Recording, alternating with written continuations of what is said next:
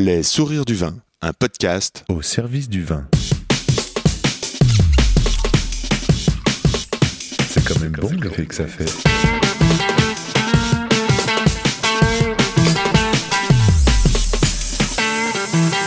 Attends, je reviens, j'enregistre. Non, on fait silence.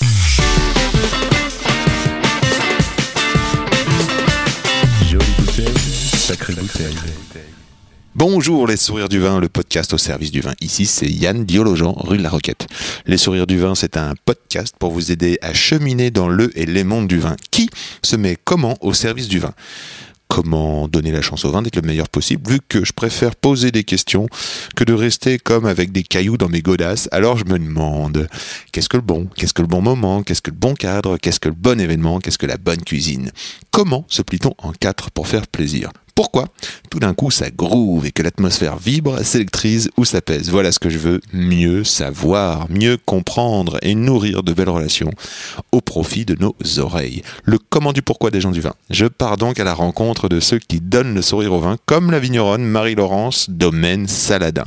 Nous avons parlé dans le désordre de famille, de transmission, de nouvelle génération, de vertige du temps, 600 ans, de Chopin, de viticulture dans les cailloux, de vinification avec des levures indigènes, de complicité avec la grand-mère, d'associations, de fédérations, de femmes vigneronnes, de goût du raisin, de beaucoup goûter mais pas boire, de yoga, de bottier du village. C'est à boire avec les oreilles. Et n'oublie pas, où que tu sois, en bas de chez toi, ou pas loin de chez toi, il y a forcément un caviste ou un restaurateur passionné qui saura t'entendre et se régaler d'échanger sur les mondes du vin.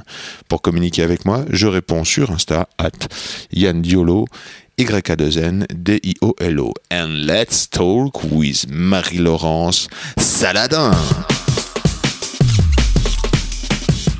Salut Marie-Laurence, c'est euh, les sourires du vin. Bienvenue de faire un crochet. Faire un crochet parmi euh, tout ce travail et tout ce boulot, euh, c'est- compliqué. Des racines et des sourires, voilà ce que les sœurs Marie-Laurence et Elisabeth Saladin m'inspirent immédiatement. Une magnifique manière d'interpréter les raisins pour en faire des vins subtils, accessibles et aussi denses, multicouches de goût comme des millefeuilles de saveurs cachés dans les bouteilles. Un régal. Elles vivent à Saint-Marcel d'Ardèche, le sud de l'Ardèche, dans le prolongement des gorges de l'Ardèche. Un village peu touristique, mais c'est vraiment ce qu'en fait tout le charme. Non loin de la grotte ornée du pont d'Arc. Euh, Marie-Laurence, Malo pour les proches, euh, du soleil dans la voix, des trémolos de sensibilité. Elle est parisienne aujourd'hui pour le week-end. Bonjour Marie-Laurence. Bonjour Yann, Ça va par ce temps euh, irlandais super bien. Heureuse d'arriver à Paris, heureuse de partir et heureuse d'être chez toi qui est notre plus ancien euh, euh, peut-être contact à Paris. Euh, incroyable, tu c'est vrai, ça Ah. Ah bah oui. Nos agents ils, tra- ils, ils te connaissent Ils- pas parce que tu nous as connus avant eux. Oui, C'est trop fort, c'est ça qui est beau. Ouais, t'es unique. C'est vrai que bon, ça fait un moment. Hein, euh, Oui, bon, bon, bon. oui, oui. Et pour nous réconforter et nous mettre dans l'ambiance, je vous propose un décollage en musique. Et euh, j'aimerais bien que tu nous racontes cette anecdote là, parce que je t'ai envoyé un message ce matin. Qu'est-ce qui te fait vibrer en ce moment? C'est quoi cette histoire de CD coincé J'ai un CD coincé dans mon lecteur, euh, dans ma cuisine. Euh, je vis dans l'ancien resto de ma mère, donc toi ça va te parler. Ouais. Donc j'ai de la chance parce que c'est en province, c'est une grande cuisine. J'ai vraiment d'espace, c'est au milieu des vignes de mon père, donc je suis en- vraiment, je, je suis entre papa et maman, et je suis dans la cuisine où j'ai beaucoup vécu en gamine. Et ce lecteur de CD euh, est bloqué sur un CD de Horowitz, donc ça pourrait être pire. Et il y a une musique qui me fait franchement vibrer. Et c'est pas très gai, a priori le titre, mais je l'adore. Et pourtant, moi, je, trouve, je la trouve gay quand même, parce qu'elle me fait penser aussi à Gainsbourg. Ah oui Euh, c'est Tristesse. D'accord. Opus 10, numéro 3. Alors c'est parti, on se met ça tranquille.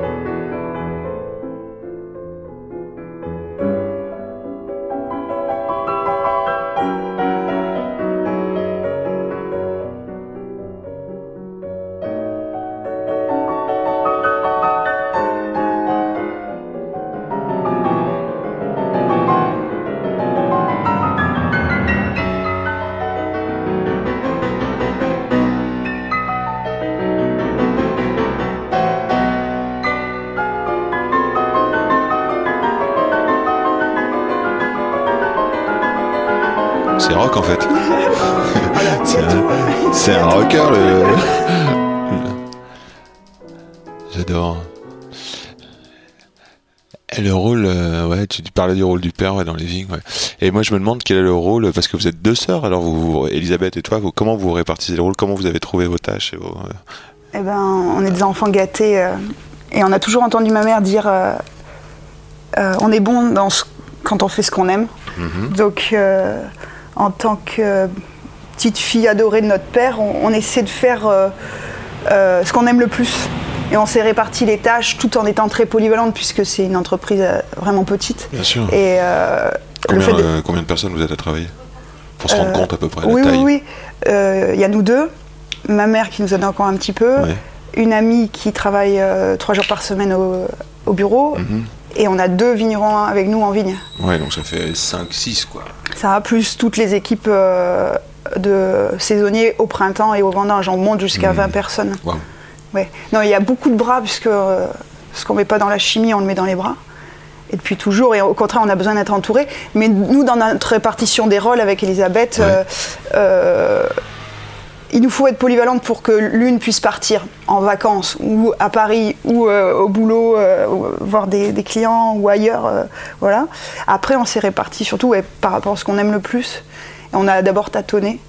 On a voulu alterner les vinifs, une fois l'une, une fois l'autre. Et puis, euh, moi, euh, c'était trop fort. Je trouvais qu'une une vinif par an, une vinification par an, c'était pas assez. Bah, c'est, euh, Et je suis l'aînée. je lui ai demandé, je lui ai dit, ça t'embête pas que je reprenne le relais? Parce que j'avais fait 2004, elle a vinifié 2005. Et à partir de c'est ça, vous, 2006, avez, vous avez commencé en 2003 avec euh, en- Ouais. encore. j'étais, on était toutes les deux étudiantes. voilà. Coup du sort. Coup du sort, on n'y connaissait rien, ni l'une ni l'autre, mais notre père a eu un accident de santé. Et à l'époque, tout se faisait euh, par échelle, puisque ouais, donc, tout, tout nous relie avec le sourire au pied de l'échelle. Mais euh, du coup, moi, notre père était vraiment au pied de l'échelle parce qu'il ne pouvait pas monter les, les échelles. Et il, il s'était fait greffer, greffer, euh, une artère derrière le genou, signe qu'il avait beaucoup usé ses genoux dans nos cailloux. Voilà. Et du coup, là, j'ai attrapé le virus et j'en rêvais la nuit. euh, je rêvais des parfums. Et c'est à partir de 2003 que j'ai dit si, ce, si ça me fait autant d'effet, parce que j'étais très ouverte, j'étais beaucoup attirée par la mer. D'accord. Si j'étais pas allée euh, vers la terre, je serais allée vers la mer. Les, ouais, les fonds marins vraiment m'attiraient. La- les fonds marins, c'est-à-dire la plongée Ouais, j'étais attirée. Et, ou les pêcheurs, les, ba- les bateaux, quoi. Il me fallait des, un grand environnement, ouais, l'ondulation de la mer. La voile, euh, peut-être Ouais, ouais, ouais. Et j'avais fait euh, ingénieur en agriculture, donc ça, ça pouvait, euh, ça pouvait. Ouais, bien matcher. sûr. ouais, tu peux- Voilà, et c'est arrivé comme ça. Et à partir de 2003, donc avec Elisabeth, euh, on a vinifié, on, on a Vous avez vinifié 2004 ensemble, c'est ça 2003 ensemble 2003 ensemble. Et, à part, et depuis 2003, ouais. Ouais. On n'a plus, on a plus Et lâché. depuis, euh, toi, tu es plus sur un rôle de, de- de- donc du coup de comment vous répartissez? Toi, tu t'occupes euh, de, de- La cave à 100%. et elle de la viti? Et elle de la viti pendant les vendanges. C'est-à-dire, Ouais. on est un tandem. Je ne sais pas comment font les vignerons en étant seuls, parce que moi, c'est un, un arrachement euh, de me dire euh, de quitter la cave pendant les vendanges et d'aller voir ce qui se fait dans les vignes. Je le fais au début, puisque je peux, tant que j'ai pas trop de cuves qui fermentent. Mmh. Ouais. Mais après, je fais toute confiance à ma sœur. Et c'est hyper relax de me dire, euh, on est sur la même longueur d'onde, on aime le même style de vin. En fait, elle me remplit mes cuves. Et Et, oui. c'est elle qui est la plus tatillon avec les vendangères, c'est elle qui va leur, leur faire faire de la broderie, quoi. C'est-à-dire qu'on on trie sur place, on trie euh, pied par pied, et puis euh, elle est tout à fait capable euh, d'interrompre une vendange, quoi, une parcelle, en disant là c'est pas mûr, là ça nous va pas, tac, on change. Et en plus c'est très morcelé à Saint-Marcel. On a, c'est pas d'un seul tenant nos vignes, puisqu'on est une vieille famille, on était une vieille famille pauvre, donc euh, c'est pas la- l'image qu'on a. une grande maison et 20 une hectares autour, non, pas du tout. On a une vingtaine de petites parcelles dans les bois et tout ça. Et les vendangeurs sont sympas parce qu'ils nous suivent. Et on leur dit bien avant de démarrer, euh, c'est pas du travail continu. On peut vendanger par exemple une demi-journée, attendre 4 jours, 5 jours, une semaine. Tout dépend de l'année. En fait, vous avez un gros travail de parcelle euh, et de, de cueillir à maturité. c'est ça. Donc en fait, il- comment, comment vous avez fait avec ta sœur pour vous accorder et trouver le bon moment pour cueillir le- les bons raisins? On n'a pas de recette. Vous goûtez? On goûte, on observe, mais c'est toujours une période de, de grand trac et euh, où là il y a beaucoup de concentration, beaucoup de silence et où on, on se retrouve toutes les deux. On va voir dans les vignes, la période avant vendange, c'est la période euh, là où il faut pas trop venir nous enquiquiner. Ouais. Et euh, c'est une histoire de feeling, voilà. Et, euh, et, et puis comme la, la grande richesse des Côtes du Rhône, c'est quand même euh, du sud, c'est l'assemblage. Mhm. On fait des patchwork. Et nul, nul ne sait exactement ce qu'il y a dans nos cuves. Assez, de, t'as assez de euh, t'as assez de cuves, je dirais, pour pouvoir euh, justement faire tout ce patchwo- patchwork, Oui, ce oui. travail d'assemblage qui est un, Oui, qui est un on est gâté parce que notre père, il a galéré euh, pendant 60 ans quasiment dans la vieille cave familiale. Et en 95, il, avait, euh, il est né en 31, donc il avait 64 ans. Comme un genou, il a fait un emprunt et euh, il a créé sa cave dont il rêvait depuis des lustres. Euh, il l'a dessinée, il l'a fait tout par gravité et elle est toute simple.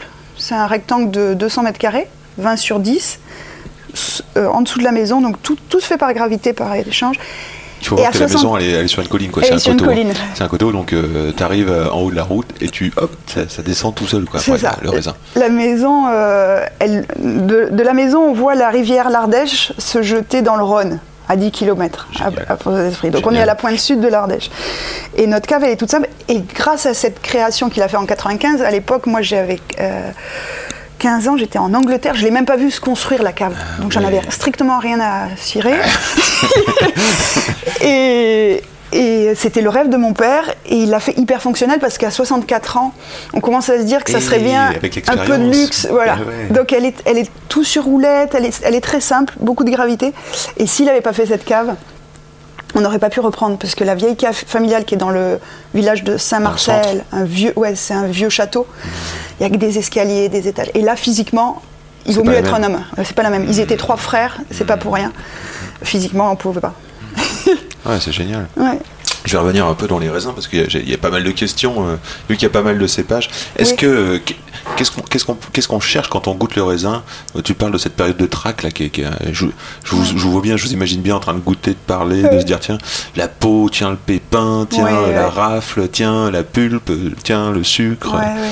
Pff, je comment dire Euh, Bien sûr, je, je peux te donner quelques éléments, mais après, il y a beaucoup de modes, il y a beaucoup de.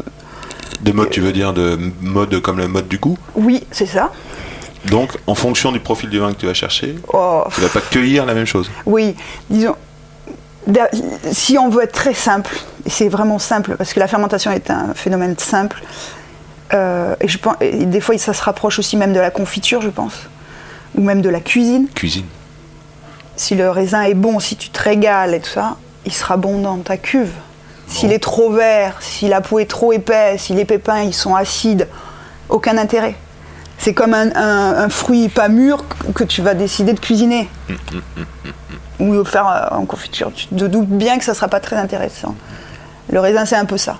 Après, on a d'autres éléments. On a aussi les ana- analyses euh, du laboratoire qui nous fait, euh, on fait des, des jus, donc avec le jus on a l'acidité, le pH, le degré potentiel, le sucre, tout ça. Donc on croise un peu ça et puis c'est l'expérience. Et Inch'Allah, euh, voilà comment on est bien luné ce jour-là. Est-ce que euh, j'imagine que tu vinifies avec des levures indigènes, tout? Tout comme, ouais. Faisait mon Euh, père, comme comment, faisait mon- mon euh, grand-père. Comment, comment on fait pour préserver la vie et pour cultiver la vie des raisins? Je pense qu'ils se posent beaucoup plus de questions en chimie que nous. Que vous, vous, vous êtes plutôt une matière sensible finalement, vous êtes comme le raisin, vous êtes en... Ça, c'est, c'est, je, je, je veux pas du tout me, quoi, je, je suis vraiment terre à terre et euh, en 15 ans, euh, 16 ans depuis 2013, 2003, euh, j'ai pas eu une fois un souci de fermentation. Mais non, c'est magnifique. Donc, euh, j'ai envie de dire à ceux qui sont en chimie, euh, n'ayez pas peur. quoi. N'ayez pas peur. euh, Ça, tu peux le dire aux jeunes, ça? Tu peux le dire à tous les jeunes là, qui apprennent la viti et, les- et le no euh, Bien sûr, mais c'est ce qu'ils font quand ils viennent en stage chez moi. Euh, comment ça se fait qu'on ait fait des- du vin depuis des millénaires sans levure? C'est bien que ça fonctionne. levure ajoutée, d'accord? Parce que euh, il y en a plein sur mes raisins, naturellement. Et je me prends pas de, je, je me Y a pas pose pas de questions, je les ramasse. Ils sont, de- euh, la- la- les levures sont dessus. euh, point barre. Je crois bien. hein, que- Alors j'ai pas de diplôme d'œnologie moi. Je suis ingénieur en agriculture, mais je n'ai je n'ai jamais vinifié ailleurs que à Saint-Marcel et avec mon père, qui vinifie plus avec moi. C'est la première année qu'il n'est pas descendu à la cave. D'accord. Mais euh, je ne pense pas être une vigneronne à qui on peut faire grandement confiance parce que je suis pas allée voir ailleurs. En tout cas, les petites méthodes qu'on a dans la famille fonctionnent et sont hyper simples. Et je les ai reçues de mon père qui, lui, a arrêté l'école à 12 ans. Ah oui. Lui, euh, il avait sauté une classe, il était doué, mais il détestait l'école. Donc, le savoir. Et par contre, il adorait la terre, il adorait la cave. Et le savoir-faire qu'il a reçu lui vient de son père, de son grand-père. Et euh, ils ont mis en bouteille, je viens de l'apprendre, c'est fou comme quoi on parle jamais assez en famille. Les, les premières bouteilles qu'ils ont mis en bouteille datent de 1947. D'accord, Il très a- tôt. Il avait 16 ans Oh là là. et son frère Paul avait 18 ans. Waouh. Voilà. C'est c'est très tôt quand on, quand on pense à l'embouteillage français, Oui, oui, oui. même rhodanien. Ouais. Ouais, et ils s'en sont jamais vantés, je ne savais même pas. Il a fallu que je pose la question à mon oncle de 90 ans, parce que euh, un photographe est venu, il a voulu le prendre en photo de- devant son établi. Ouais. Et après, Paul m'a montré euh, les dernières bouteilles, et c'est parce qu'il n'y a que lui, c'est l'aîné. Il n'y a plus d'étiquette, et c'est en étant près de ces bouteilles-là que je lui ai demandé. Et il m'a sorti 47. Mais c'est plus marqué, c'est plus. Je suis tenté de, je suis tenté de, on voit sur certaines étiquettes, c'est quoi, 1422, Ouais. 1422, t'imagines, 2019. Bon, je sais pas, moi, 600 ans à la louche. C'est ça. On va bientôt, on va faire une fête. Tu seras invité. Ouais. On a prévu. 2022, c'est prévu parce que on adore faire les fêtes. Et ouais. euh, on fêtera les 600 ans. Et ça, ce chiffre-là, 1422, euh, ça vient, c'est pas. de On trouve euh, sur le lieu dit Chaveyron, c'est ça C'est ça. C'est un historien qui a fait des recherches sur le village. C'est mon ancienne prof d'histoire, agrégée d'histoire, de, qui habite Saint-Marcel, qui a fait, fait des recherches sur toute la vigne et qui est venu trouver mon père en lui disant Vous êtes le dernier paysan encore présent à avoir euh, des archives euh, écrites. euh, ça se trouve aux archives départementales de l'Ardèche. Euh, sur euh, microfilm. On peut pas évidemment pas le toucher. C'est écrit en latin, donc j'ai vu, euh, j'ai vu, j'y suis allée. Extraordinaire. Ouais. Et, c'est un et pour la petite histoire, à l'époque, beaucoup de ventes se faisaient à l'oral. Sauf que là, la terre appartenait à un seigneur et il fallait payer des impôts, déjà. Et c'est noté que mon aïeul Raymond Saladin de Triano, donc Trignan, c'est un petit hameau euh, à côté de Saint-Marcel, où on retrouve un peu des traces. Il y a des mots Saladin qui sont gravés dans la chapelle et tout ça. Bon. Mais bon, euh, les gravures sont sans doute plus récentes. Et en 1422, Raymond Saladin a dû payer un impôt parce qu'il achetait un plantier de vignes. Ce qui n'existe- on peut plus, c'est rare d'acheter des bébés vignes, c'est bizarre. Et ça, ça se faisait parce qu'il y a toute une liste de, de vignerons qui achetaient des, on achetait la terre avec Déjà un jeune plantier. un jeune plantier. Voilà, D'accord. Ouais, ouais. assez joli. Ah, c'est chouette. Voilà. Voilà. Et, Après euh, qu'on ait tous des racines paysannes en France, euh, Oui, voilà. non, mais- ce qui est très sympa de savoir, et là je parle en nom- au nom de tous les vignerons de Saint-Marcel, les paysans de Saint-Marcel, c'est qu'il y avait de la vigne. Il y avait de la vigne il y a 600 ans. Euh, nous, l'appellation Côte du Rhône, mon père s'est battu et tout ça, euh, elle date de peut-être euh, ouais, 47, 48, euh, les années 40. D'accord. Euh, mais le grenache est su- est sur la commune de Saint-Marcel depuis très très longtemps. Et on a, et parce que parce que c'est l'Ardèche, c'est pas c'est pas des terres à céréales, euh, c'est des terres arides, Ouais, c'est caillou. ouais. Rhodaniennes parce qu'on est pas loin de, du Rhône, on est sur les terrasses, mais euh, c'était la vigne, l'olivier, la lavande, châtaignier, un petit peu sur les terrasses. Voilà, et Incroyable. fruitier. C'est extraordinaire. cette- Je ne connais pas d'autres domaines euh, avec cette euh, profondeur de culture, je dirais, euh, d'histoire, euh, avec des preuves. Alors, il y a un truc aussi qui me fascine dans votre domaine depuis longtemps, c'est euh, cette agriculture biologique Mm. que vous faites certifier par Écossaire, mais qui n'est marqué nulle part sur la bouteille. Alors ça, je trouve ça d'une élégance remarquable parce que tu vas m'expliquer la démarche, mais je- ce que j'en comprends, c'est que vous vendez, du, vous faites du vin et vous vendez Mm. du vin. Ouais. Oui, oui. Euh, c'est- Il y a un mot, ça va faire rire mon homme, euh, mais que mon père m'a répété, répété euh, durant l'enfance, c'est le mot honnêteté. Et il le dit avec l'accent du sud, l'honnêteté. Honnêteté. L'honnêteté. Et quand on a repris en 2004 avec Elisabeth, bien sûr que c'était la mode du bio et que euh, on pouvait tout, on aurait pu surfer et marquer bien en gros un, un beau label vert là, sur l'étiquette. Et on s'est dit, par honnêteté vis-à-vis de nos anciens clients, on s'est dit, qu'est-ce qu'ils vont penser? Ils vont se dire, ça y est, la- nouvelle génération arrive, euh, ils font du marketing. Et... Alors bien sûr, euh, on n'a pas... ch- on n'a pas changé les méthodes de notre père. On a une chance incroyable, c'est qu'il n'y a pas eu de période de chimie entre mon grand-père, mon père et nous. Le mérite revient à la génération de mon père et de mon oncle, qui dans les années 60 ne sont pas passés à la chimie.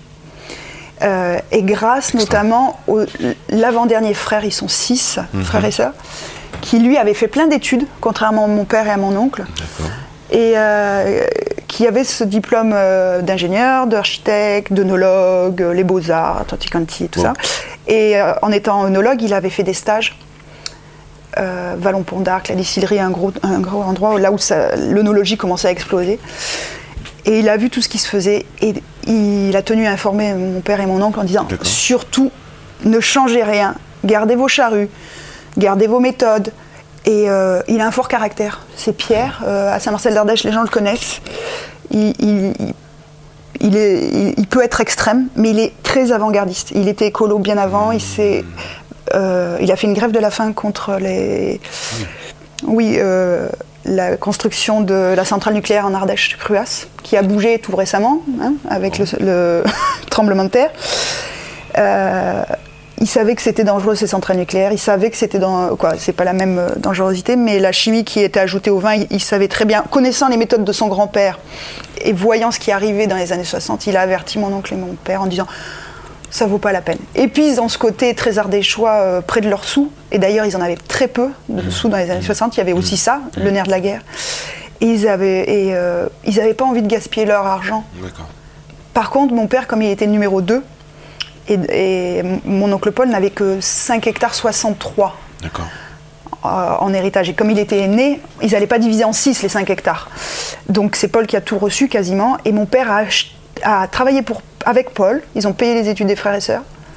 Et après, il a travaillé, il a fait deux jobs, mon père, l'œil, le fameux. Euh, il a fait du bois. Donc l'hiver, il coupait du bois. Et euh, le reste de l'année, il était courtier pour Ducrot, pour le, le thym Ah oui, le fameux thym. Et au-dessus de Saint-Marcel, jusqu'à Saint-Remez et tout, c'est le début euh, de l'Ardèche plus euh, basaltique, avec calcaire urgonien et tout ça. Bon, il y a un thym magnifique et du croc, si c'était un sec- c'était c'est plus un secret, mais bon, ce, thym-là, il est très très particulier. Il en fallait toujours un petit peu dans son mélange parce qu'il est extraordinaire. D'accord. Et grâce à ce petit pécule, il a acheté petit bout par petit bout ces terres. Donc les terres parcelles. que nous travaillons aujourd'hui de mon père, euh, c'est mon père qui les a vraiment créées autour de Paul, en connaissant les terroirs et des terroirs que personne ne voulait. Parce que c'était dur Ça, à travailler. ouais. Il faut le dire, alors explique-nous ces terroirs, ils sont comment ces sols? C'est beaucoup de galets roulés, Ouais. beaucoup de pierres. Des- Et à l'époque, la petite, la petite histoire qui nous fait encore rigoler, c'est qu'en en patois, et je parle pas patois, je le comprends un peu, le maire du coin avait dit euh, Et le loy, le jour où tu, les, les les cailloux se vendront, tu seras riche. Parce qu'il n'achetait que les cailloux. Et personne n'en voulait parce qu'on usait beaucoup les charrues, les outils. Et à l'époque, ils avaient les chevaux, jusqu'en 65. Et euh, personne n'en voulait, tout le monde se jetait sur les terres près du Rhône. Mais là, mon père n'en voulait strictement pas parce que ça, c'est impossible, par contre, de faire du bio près du Rhône. Tu me demandais comment vous faites le bio. Euh, c'est la, base de tout, c'est le sol, le terroir. mais ça, je le sol. l'apprends à personne. Et hum, c'est des terroirs où le, le bio est tout à fait faisable puisque c'est des terroirs pauvres. Sur 7 mètres de profondeur, tu as des galets. Euh, ce sont des terrasses et euh, ce qui est fabuleux, c'est que l'herbe, l'herbe ne pousse pas. enfin, pas- elle pousse parce pousse, que quand même euh, elle est maline et il y a quand même un peu d'argile. Et hum, les paysans pendant des générations ont enlevé des galets et les ont mis en tas autour des parcelles, ça, Ouais. ce qu'on appelle les clapasses. D'accord. Très intelligemment, ils ont fait est-ouest et, euh, pour, pour protéger du Mistral et en même temps pour avoir un peu d'argile. Donc il y a un peu d'argile.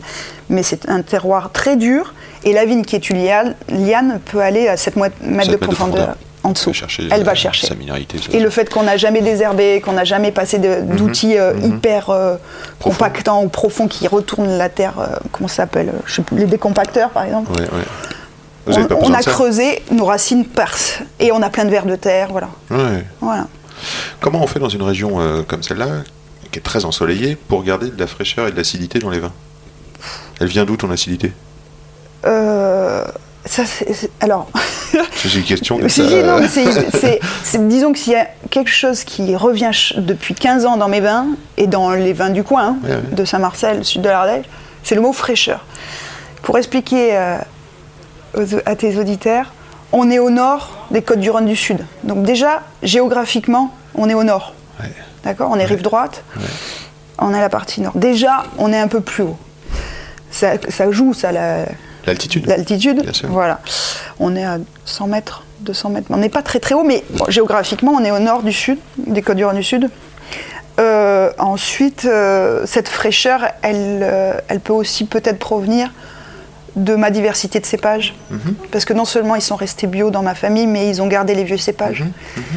Et quand on a du bourboulin, quand on Mhm. A de la clairette, quand on a des cinceaux, Est-ce qu'on peut faire le tour, euh, par exemple, vite fait, euh, le goût du bourboulin, ce serait quoi Parce que, je- euh, Ah, c'est mais- l'anis. Bourboulin qui est. Ouais. D'accord. Clairette Euh, pff, clairette, alors pour faire compliqué, on a clairette blanche, clairette rose. Moi perso, euh, la rose, je la trouve bien plus fine. Il y a la clairette, c'est vraiment la signature des blancs chez nous, Ouais. euh, du sud. Une finale un peu amère, une sorte d'amertume euh, pour moi, pour moi c'est floral. Pour moi, c'est. euh, D'accord. il y a- y a- Mais après, comme je vinifie mon blanc en assemblage, je Oui, tu vas prendre un petit peu de ça, un petit peu de ça, oui. je ne connais pas si bien que ça pur, tu vois. C'est tout assemblé, moi. Même quand je, je, je mets dans ma benne et que je presse, c'est assemblé. D'accord. Donc j'ai pas la réponse exacte. d'accord. Tu vois, je me, je me figurais plutôt que tu vinifiais euh, euh, une cuve de clairette, une cuve Non, de non, bourgolin, une non, cuve de grenache blanc. J'aurais trop peu. Et puis, et puis Oui. avec ça, euh, J'ai assemblé après. voilà, faire tes. Non. Parce que tel un barman ou un cuisinier, c'est ce que j'aurais fait, tu vois. J'ai je vais imaginer un goût, et puis euh, je, vais, je vais chercher euh, tu- l'acidité d'une bergamote, euh, Ouais. euh, le sucre d'une liqueur, euh, Oui, et, oui. Puis, euh, et puis la force d'un alcool. Il y a, chez nous, c'est c'est pas possible parce que j'en ai en quantité, je peux pas. Mais tu seras surpris, mais euh, il y a des mariages sensationnels pendant l'assemblage. Pendant la fermentation. Pendant la fermentation. J'imagine, j'imagine très bien. Voilà, parce que ça, par contre, de, de vinifier séparément, j'ai pu le faire sur les rouges, j'ai pu tester. Et plus ça va avec Elisabeth, plus on aime le, le mariage euh, Euh, avant, avant. On fait des, des, des patchwork ou je sais pas, des millefeuilles, voilà, des millefeuilles, ouais. On fait des gâteaux. des gâteaux. Ce qui complexifie tout, et pour les sommeliers, pour les élèves Ouais. en œnologie, ils y comprennent plus rien quand ils me demandent ce qu'il y a dans mes vins.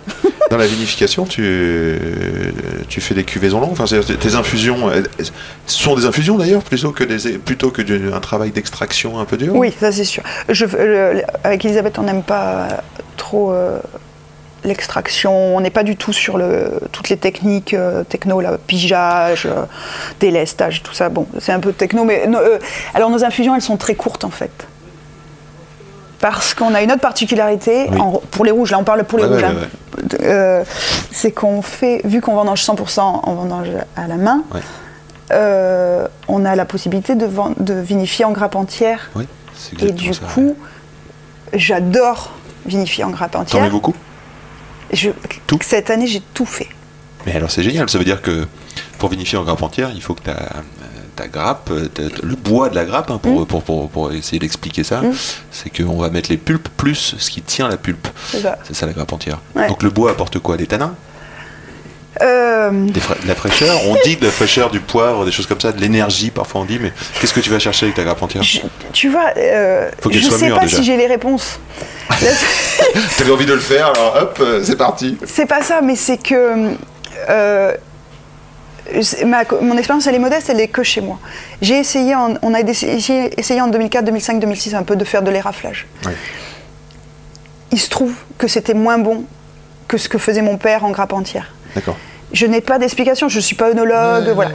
J'ai pas fait d'expérimentation euh, sur, à grande échelle sur d'autres terroirs. Chez nous, dans notre cave, il semblerait que ça soit meilleur. Et, et s'il y a une chose que j'aime, en tout cas, et depuis gamine, c'est cette fermentation qui se passe au milieu du grain. Et quand j'étais gamine, je sortais de l'école et je passais dans cette vieille cave familiale qui est pas très loin, en plein cœur. Et le jeu de mes oncles et de mon père, c'était de nous filer, nous, gamines, des grains dans lesquels fermente, commence à fermenter le- euh, le mou. Et ça, c'est fabuleux, c'est des bonbons fa- fantastiques parce que explo- t'es entre le. Sur la carbo un peu. Oui, c'est ça. ouais, Mais t'es es entre le fruit et, et le vin, mais le vin qui est loin d'être réalisé. Ouais, ouais. Et là, t'as des C'est parfums exceptionnels. de- Voilà. De fruits de fraîcheur. Et en fait, euh, du coup, je ne fais pas infuser longtemps, parce que nous, ce qui nous intéresse, c'est ce fameux état très passager, qui est très égoïste, parce qu'il y a très peu de monde qui le connaissent, c'est ceux qui le font, c'est-à-dire c'est les vignerons, c'est les, les gens qui sont dans les caves. Moi, j'adore ce goût-là. C'est pour ça que pendant les vendanges, je suis dans un état de bonheur euh, intense, euh, parce que je sais qu'à chaque fois que je me lève le matin, je vais sentir ces parfums-là, et ces goûts, et ces textures. Et c'est éphémère, et rien, même la technologie la meilleure, même la- l'agroalimentaire le meilleur, ça passe. C'est très très éphémère, de même dans la journée, le goût passe. Euh, et si j'avais un rêve, ça serait de, au, au moment de la fin de la fermentation et tout ça, que ce, ce plaisir-là se retrouve dans mes bouteilles, ce fruit, ce croquant. Voilà. Ça se trouve. je vous assure, ça se trouve. ça- ça nous offre. J'ai plein de questions qui me viennent évidemment, mais comment tu fais pour, euh, pour renouveler euh, tes, tes individus euh, dans tes champs? C'est-à-dire que euh, sur ta parcelle, j'imagine qu'à un moment donné, une espérance de vie, c'est, je sais pas, 60 à 120 ans, on va dire, une- Ouais. une- un cépage. Comment tu fais pour renouveler ça? Tu vas chez le pépiniériste, tu commandes un. Parce que Ah. j'imagine que le côté euh, clone reproduction. euh, Ouais, ouais, ouais. euh, uniformisation, aussi standardisation des, de, de, de, de- la vigne, ça existe? Comment tu fais pour avoir un matériel végétal? Alors j'aime pas non plus ce mot-là, matériel végétal, mais tu Oui, vois. oui, oui. Mais euh, Euh, alors, euh, il se trouve que dans notre histoire euh, du domaine avec Elisabeth, on a planté, mais pas beaucoup. on a des bois de 1422. Les vignes sont entourées pas mal de bois, ça c'est vrai. Euh, non, mais il se trouve que c'est bien le souci de notre employé euh, qu'on adore et qui va bientôt prendre sa retraite, qui est lui-même vigneron, Jean- Jean-Pierre, qui nous dit les filles, il faut planter plus. On n'a pas beaucoup planté. Ah ouais. On est sur nos acquis, on est sur les 6 hectares de Paul et les 12 de mon père, ce qui se fait pas, ce qui est pas mal. À deux, c'est déjà, on est bien occupé. Puis on a eu, en 6 ans, on a eu chacune deux enfants. Bravo les filles. On s'est rendu compte qu'il fallait autant s'occuper euh, des enfants que d'un plantier de vigne. C'est-à-dire les trois premières années sont très très chronophages. Donc grosso modo, là, on était plus sur les enfants que sur les plantiers. Euh, le peu qu'on ait fait, on a planté euh, avec des pépiniéristes qu'on connaît très bien. Euh, un cousin et puis un autre qui est très connu, euh, dans, quoi, qui, a une très bonne réputation dans le, dans le sud-est, qui fait de la sélection massale, qui est très qualitatif. Et on, on en est content. On a eu de la chance. On est, euh, bon, entre notre cousin et, et ce pépiniériste Bérillon, euh, euh, voilà, qui est assez unique en France. À présent, le rêve, parce qu'il en faut dans ce métier, il, en- il y en a beaucoup, euh, c'est de faire de la sélection massale. C'est-à-dire que dans les vignes de notre oncle Paul, l'aîné, on a la chance d'avoir euh, pas des clones, mais de la sélection massale, puisque notre père, notre grand-père, notre oncle euh, savait greffer. Un savoir-faire que nous avons perdu, que les pépiniéristes ont pris et que les vignerons.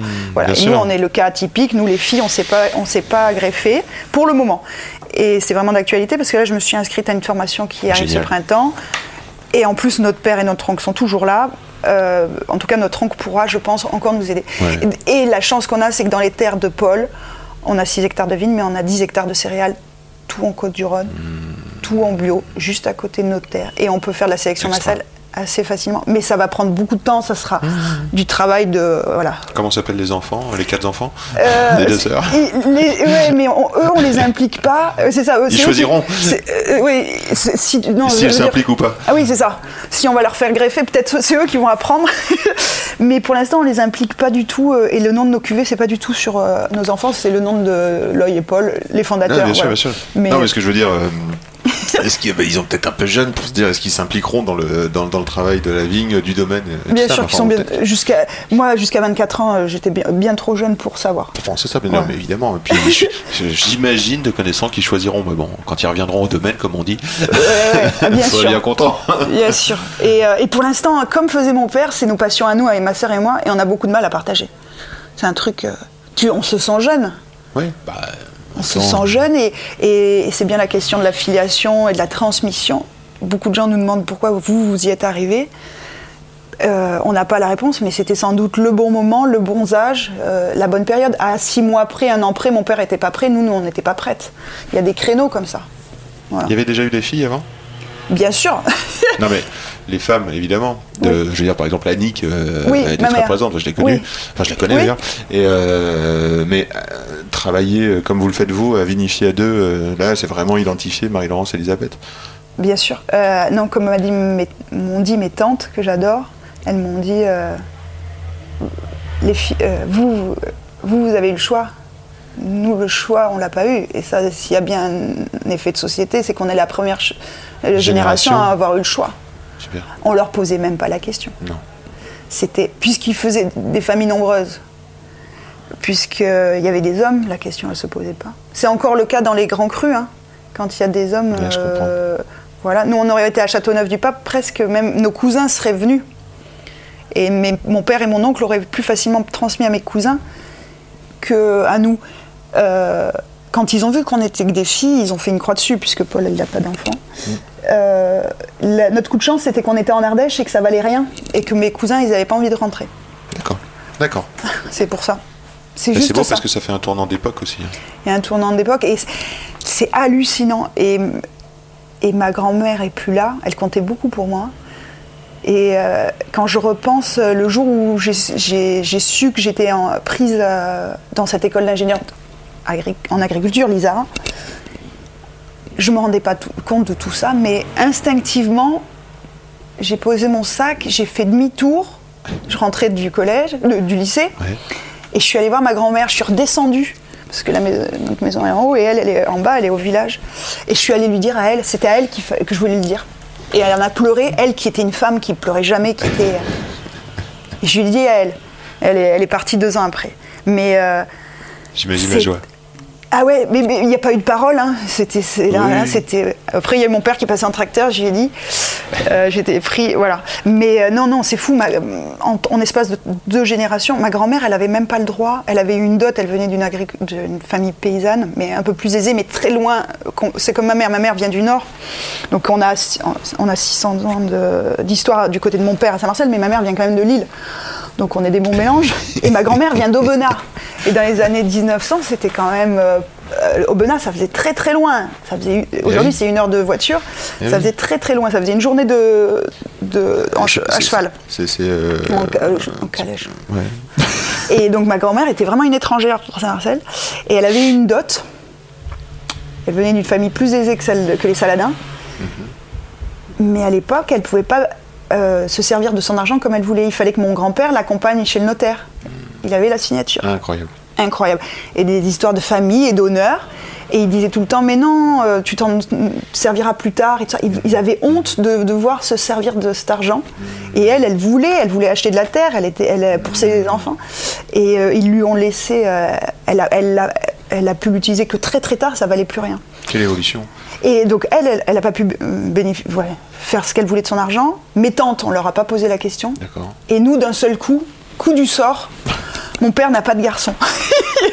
Mes oncles sont des vieux célibataires sans enfants, parce que mon père, il nous a quand même eu à 48 ans. Ah ouais Voilà, donc on est vraiment des enfants gâtés avec ma sœur, on est des petits miracles. C'était bien 48 ans parce que du coup, il n'a pas fait trop d'enfants, il n'a pas eu d'autres gar- de, de garçons. Et des- du coup, euh, il a été un papa, grand-père hyper adorable avec nous. Mais c'était un coup du sort, pas de garçon après 600 ans, après 20 générations. C'est extraordinaire. et et l'époque dans laquelle on vit, avec. euh, moi, Je sais pas si c'est extraordinaire, mais en tout cas, mes tantes, il y avait beaucoup de filles, et mes, mes oncles et mon père se moquaient d'elles en disant Vous êtes capable que de faire des bouffes au fio. Elles, elles ont bien ri quand elles ont vu que les deux descendants du côté de mon père, parce que ce qui était important, c'est les descendants des, des- des- des fils, Ouais. n'étaient que des filles. C'était un beau pied de nez de la, de la vie, quoi. Je trouve que, enfin, j'imagine dans la vie de, de ton père, euh, enfin, j'avais pas prévu du tout de parler de ça, mais j'imagine, tu vois, l'effet de la deuxième guerre, euh, euh, bah, les nanas, elles sont quand même tellement assurées, tu vois. Bah, elles sûr. étaient partout, elles étaient Bien aux sûr. usines, elles étaient aux champs, elles étaient à la vinif. euh, Bien sûr. 47, euh, réputé de légende, je pense que c'est beaucoup grâce au travail des nanas. Bien euh, sûr. Bien sûr. Et ma fameuse grand-mère à qui j'ai dit, euh, je suis allée annoncer que je faisais euh, ingénieur en agriculture, parce que dans notre petite histoire, comme tous les paysans encore présents aujourd'hui en France, on est les miraculés de 14. Donc mon, mon grand-père, il a fait la guerre de 14, il a fait trois ans de tranchée. Donc déjà, il est un miraculé.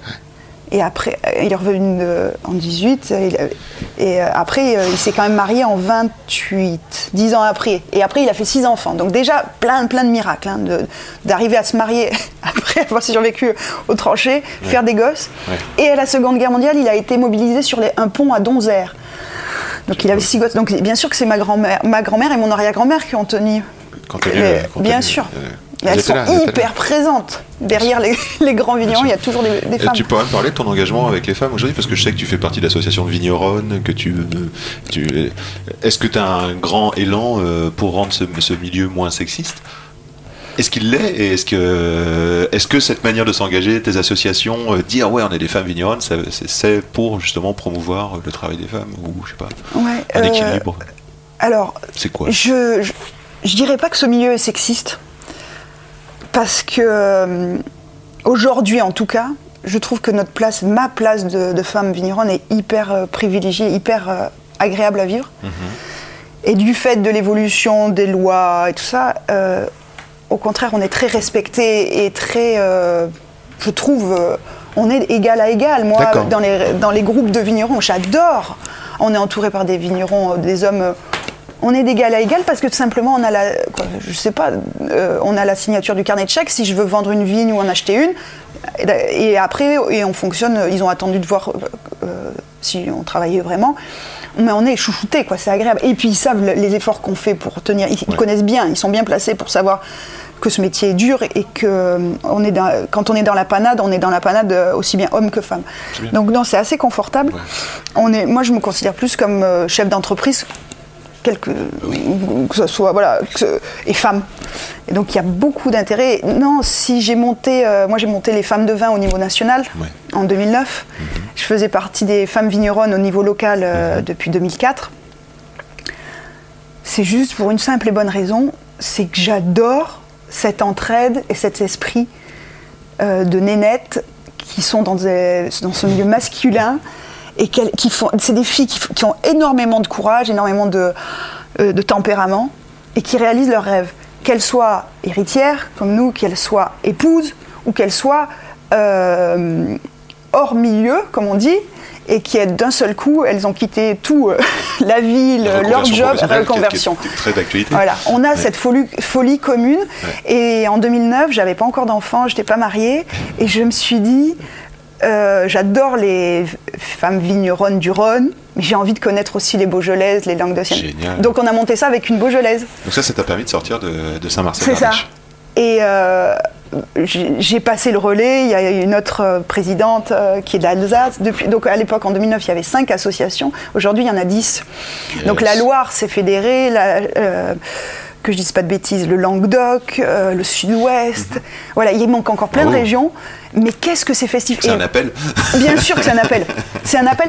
Et après, euh, s'il y avait un autre souhait, euh, c'est peut-être de, montrer l'exemple et de dire aux jeunes filles, c'est possible. Ouais, ça c'est. Si vous en avez envie. C'est possible comme c'est possible pour les garçons. Et d'ailleurs, c'est ce qui se passe. Parce que nous, dans notre milieu où il y a des garçons et des, des filles, comme partout, j'ai l'impression que certains vignerons disent à leur- leurs fils, écoute, regarde autour, parce qu'en Saint-Marcel d'Ardèche, il y a beaucoup de vigneronnes. Il y a, il y a une spécificité, c'est que les vignerons n'ont pas fait de, fi- de- de garçons. Une partie, quoi, de la ma génération, et on a beaucoup vigneronnes. On est- on n'est pas des cas particuliers. Et euh, j'ai l'impression qu'aujourd'hui, les, les- certains vignerons disent à leurs fils, écoute, elles, elles y sont arrivées, elles y arrivent, tu devrais pouvoir y arriver. Je t'assure, c'est pas si difficile. Voilà.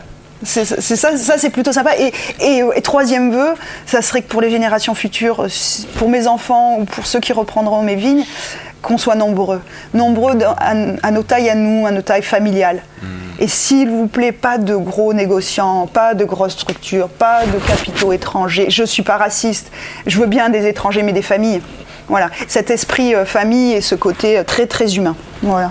C'est la taille qui compte, ouais. c'est ça en fait, une sorte de. de- de- ouais. Oui.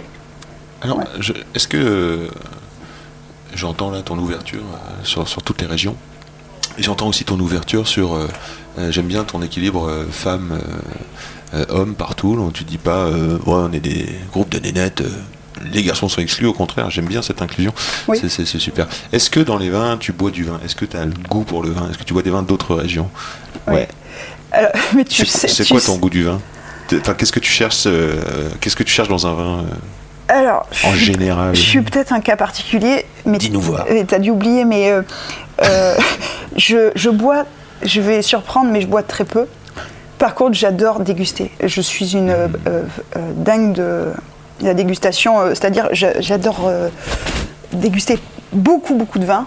c'est quand même le, cœur de mon métier, mais je recrache. Et donc, bien sûr que j'adore les, autres régions. Voilà, il faut que ça me fasse vibrer. Mais après, je suis un cas parce que je ne vais pas finir une demi-bouteille, une bouteille, un quart de bouteille. Non.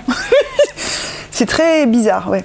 J'en reviens pas, je viens de jeter un œil sur, le, sur la Big Clock est là. Oui. Ça fait 45 minutes qu'on parle. J'en reviens pas, j'ai l'impression qu'on vient de commencer. C'est un truc de dingue. Je vais quand même prendre le temps de regarder tes chaussures. Mais je- ouais. Ah bah tu vois, ce sont des bottines euh, en daim marron. Ouais. Hein, elles sont belles, elles sont, euh, quoi, comment on appelle ça, tannées? Ouais. Par l'usure. Oui. Acheté chez le cordonnier euh, que, que j'adorais qui a fermé euh, à côté de chez moi. Ah ouais. Et on, sent, des- on sent que c'est quelque chose à la fois pratique et confortable. Et ouais, elles sont cousues, elles sont hyper euh, costauds. J'aurais pas dire, mais il y a des traces de terre. hein. Ouais, bah bien sûr. Donc, euh, Le contraire serait étonnant. Cailloux, ouais. Donc, euh, est-ce que, euh, est-ce que quand on, dans ton parcours, tu as des, je sais pas, des livres ou euh, des émissions ou des choses qu'on pourrait écouter pour nous euh, s'améliorer, continuer à, à, je sais pas, soit à apprendre sur le vin Alors, il y y a ça quand même, une question quand Oui. même. euh, comment tu fais avec tout ce que tu fais pour te, pour te re- est-ce que tu te remets en question? Comment tu fais pour t'améliorer? Comment tu fais pour, pour, Oui, oui. alors, tu vois, pour te documenter, pour. Je fais pas assez. Non mais, Mais. je vais le faire certainement un peu parce qu'on sent que t'es en mouvement. Ouais. Euh, J'aime bien aller. euh, et je le fais très peu, mais aller chez des vignerons dont j'adore les vins. Extra. Mais a- voilà. voilà. Des noms. Mais par exemple, euh, mais il y a- il y a pas- et c'est grâce souvent à des cavistes qui m'embarquent, Ouais. des clients qui ouais. m'embarquent, qui me sortent, parce que pour faire sortir un vigneron de chez lui, il, faut- Oui. il en faut beaucoup. Euh, J'ai le parce que vous êtes de- timide. Non, c'est qu'on on est un peu cutéreux ou débordé de boulot aussi, comme partout. Et non, j'étais allée chez Alain, euh, Alain Graillot. Ouais. Et j'ai eu des astuces pour ma cave. Super. Des choses comme ça. Beaucoup de bouche à oreille. Bouche à oreille. Bouche à oreille. Et après, euh, dans le savoir, euh, euh, parler avec les vieux vignerons. ouais. Ça, beaucoup, le- le- la transmission orale. Les livres, non. Les BD, tu disais un conseil. BD, ouais. Le- un grand. Bourgogne, Ah oui, un grand Bourgogne oublié. un grand Bourgogne oublié, c'est un copain. Romain, euh, Guillaume Brou. Super. Ça, m'avait fait vibrer. Le dessinateur, c'est un copain. Non, le vigneron. Le vigneron, L'histoire le, du le- vigneron. le vigneron qui est dans le Mâconnais. Oui. Ah, euh, Guillaume Brou, les frères Guillaume Brou c'est des bons potes et le- la BD est bonne. Remarquable, oui. Ouais. Très, ben- bon, euh, très bon choix. Oui, voilà. Ça j'aime bien. Et ben c'est super, je te remercie. Est-ce qu'il y a. euh, T'as tout fait parce que j'aime bien demander à la fin euh, une idée contre laquelle t'aimes bien lutter ou des espoirs, mais t'as déjà fait euh, beaucoup de vœux. Tu m'as parlé du futur du vin. Tu fais du sport, toi? Du yoga. trop c'est le seul sport auquel Oui, la- vraiment fidèle. Avant, je faisais du volet. Ado, je faisais beaucoup de volet et ma sœur aussi. hein. On, est- ça- on partageait ça. On partage le vin et le volet. Mais depuis, avec ce métier, je suis plus musclée qu'à 24 ans. Euh, Yes. Donc moi j'ai ma thalasso tous les ans pendant deux mois, septembre, octobre, où je maigris, où je me muscle. Ouais. Ça c'est une chance e- e- exceptionnelle avec ce métier-là. Euh, j'ai pu porter mes enfants, allaiter mes enfants très longtemps. Génial. J'ai un dos euh, assez béton. costaud. Donc le yoga, avec une prof que j'adore qui est à Saint-Marcel d'Ardèche, et ça fait 10 ans que j'en fais. Une heure, deux heures, trois heures par Non, euh, semaine, jour Là, tu peux aller en, euh, euh, euh, d'envoyer un message à mon mari. Je n'y vais pas assez souvent. Avant, j'y allais une fois par semaine. Et là, euh, si c'est une fois par mois, je suis contente. Mais Ah ouais, bah, c'est terrible. Ouais, non, mais va courir, revenir. tu vas, tu, Ouais, ouais, mais j'adore. tu fais un week-end à Paris, puis après, boum, tu vas faire tes, Ouais. petit yoga. là, Mais j'ai mes enfants et je suis, une mère, je suis une mère corse ou juive, j'en sais rien, mais Ouais. je trouve que ma place est aussi beaucoup près d'eux et j'adore être près d'eux. Bah, j'adore ça. J'adore ce parce que tu les élèves en, en parents jardiniers, j'ai l'impression. J'en sais rien. je, les, je les brinque partout, mais j'aime bien être avec eux. Et Ouais. euh, ce que j'entends aussi, c'est que tu cuisines, puisque tu écoutes ton CD bloqué dans la cuisine. tu cuisines dans la cuisine de maman qui elle-même cuisinait déjà là. Ouais, Je trouve ça euh, remarquable, Ouais. au milieu des vignes. Je- Est-ce que tu reçois au domaine? Oui, la semaine et pas le mercredi. Entre 9h et semaine pas le 16h. mercredi. C'est plutôt sympa de passer un coup de fil et de prévenir qu'on arrive. Voilà, Voilà, c'est super. les heures des mamans. Bon, bon, eh bien, euh, domaine Saladin, sur internet ça se trouve. Et puis merci et surtout au Marie-Laurence. zinc, quoi, Merci au Marie-Laurence. sourire Ouais, au au sourire au pied de l'échelle, Et- au et- zinc, Et tu as tout, toi. C'est vrai que j'ai tout. ouais. Toutes les cuvées. Euh, merci. On se voit très vite. Merci, Merci, d'être là. Yann, merci, À, à toute ton équipe. C'est quand même bon l'effet que ça fait. Salut les petits loups, c'était top d'enregistrer cette conversation avec Marie-Laurence quelle good vibration Merci encore Malo. Denk tu Felipe et Musica pour ce super son. Pour me joindre, Insta at Yann Diolo. Si ça te plaît ou si t'es content, pour que ça existe, dis-le au monde et fais exister le sourire du vin. Par exemple, si tu connais quelqu'un qui pourrait chroniquer ce travail, eh ben envoie-lui un commentaire, une question, une suggestion d'invité, n'hésite pas s'il te plaît. Moi j'ai choisi Insta at Yann Diolo, y a 2 n d i o l o Si tu nous mets 5 étoiles sur iTunes, ça nous met la gouache à fond, ça permet de faire remonter cette émission et ça nous fait exister des retours, une sensation à partager, des envies de sujets.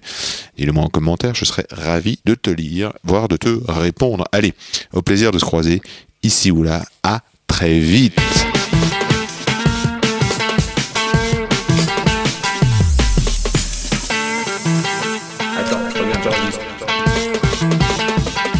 Silence.